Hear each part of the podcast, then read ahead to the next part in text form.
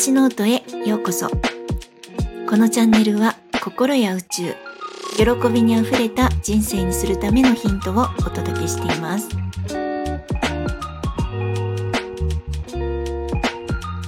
皆さんいかがお過ごしですか？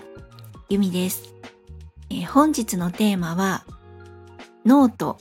潜在意識。あのノートは脳脳ですね。脳みそです、えー、実はあのこの脳と潜在意識というこれらはですね質問したことに対してしっかりと答えを探し出してくるというとても頼りになる、まあ、機能特性を持っています。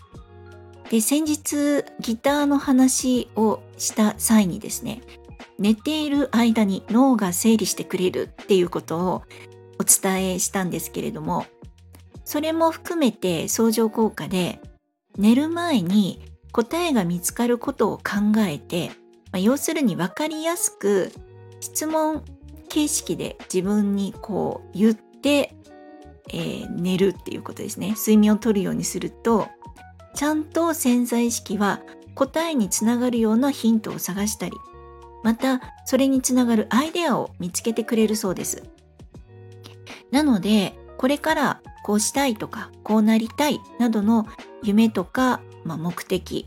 叶えたいことがあればいつもそこにたどり着けるような分かりやすい質問を自分に投げかけるという必要があります。まあ必要というかそれが最善の方法だと思っています。で、えー、アインシュタインがですね、まあ、どんな問題もそれを作り出した同じ意識によって解決することはできないって言ってるんですね。でまあこれはあのその問題が発生している時と同じ思考レベルでは問題解決できないよねっていうことを言っているんですけれどもこれあの今までに何度も経験してきたことがあるんですけれどもなんか自分一人でめちゃくちゃ練りに練っても突っ込まれることがない絶対ないはずっていう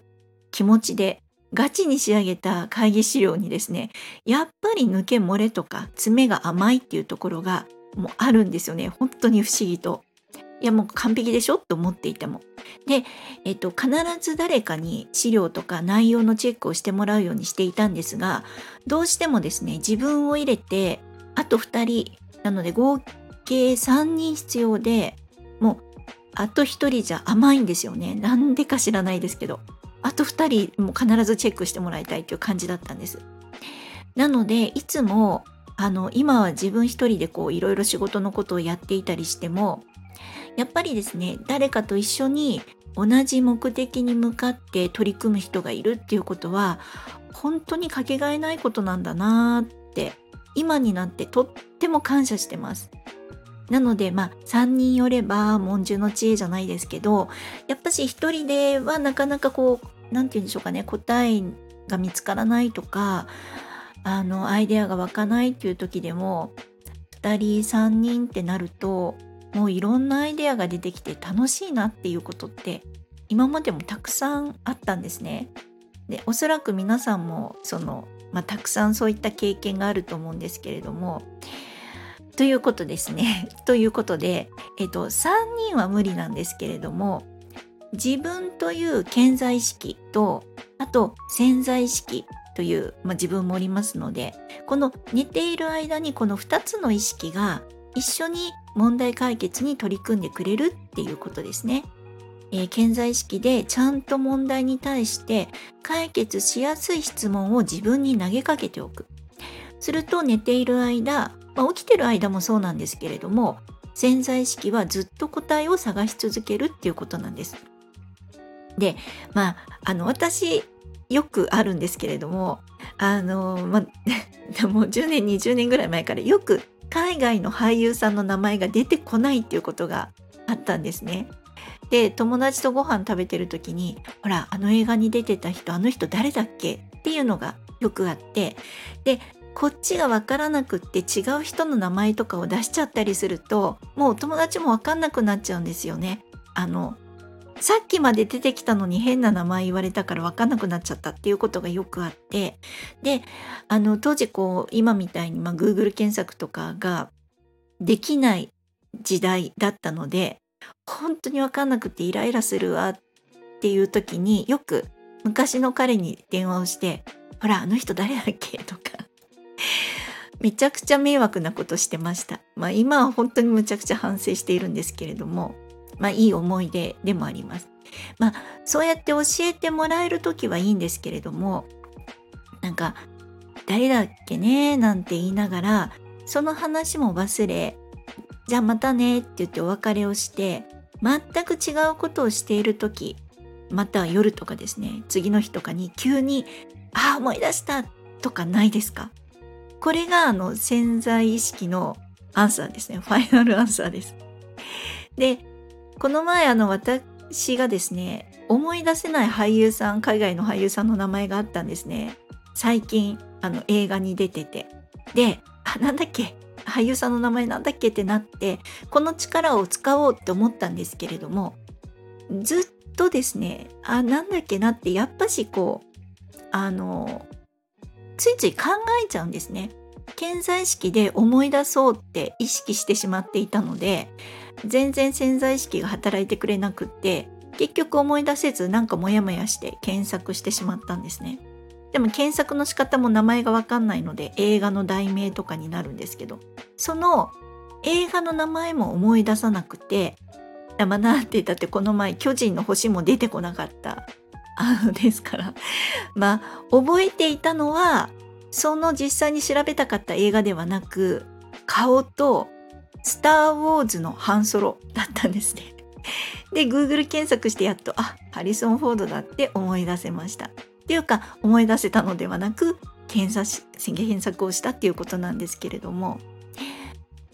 これをですね、まあ、執着せずその自分で思い出そう思い出そうっていうところに執着せず手放しておけば勝手に潜在意識が答えを探してくれるっていうのが本日のお話になるんですけれどもこの時にとっても大切な注意事項があります。で先ほどから何度かお伝えしているように分かりやすい質問の仕方投げ方をしておくっていうことです。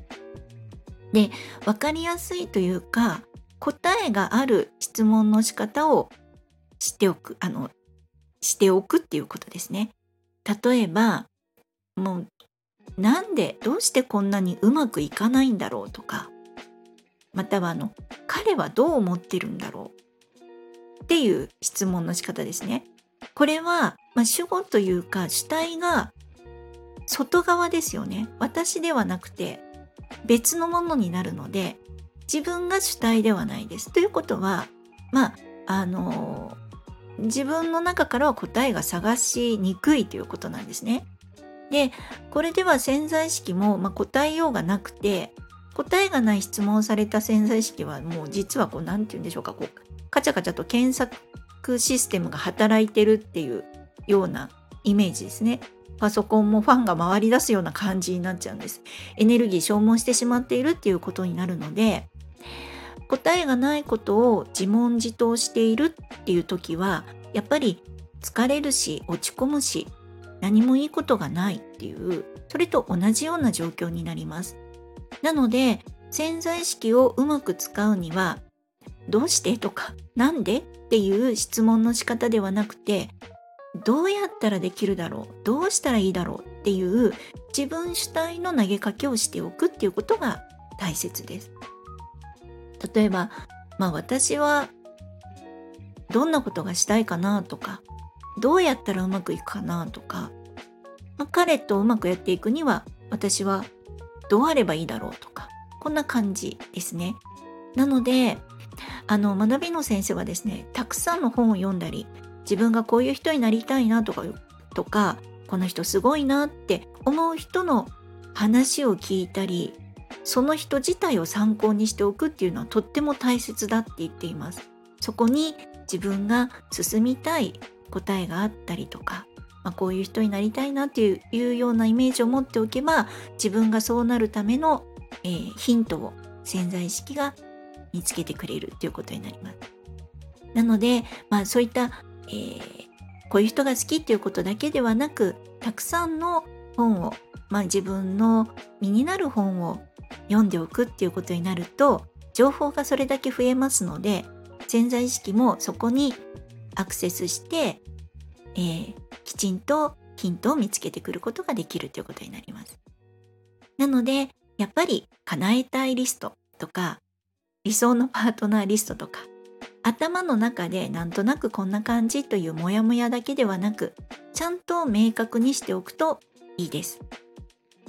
あのよく流れ星が消えてしまう前に3回願い事を言うと叶うっていうのがあると思うんですけれども3回その瞬間に言うっていうことはいつも願いが明確でしかもとっさに出てくるっていうのが必要になります。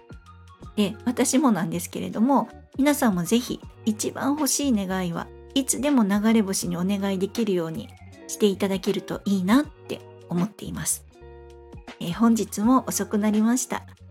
最後までお聴きくださりありがとうございました。皆様良いお時間をお過ごしください。ではまた。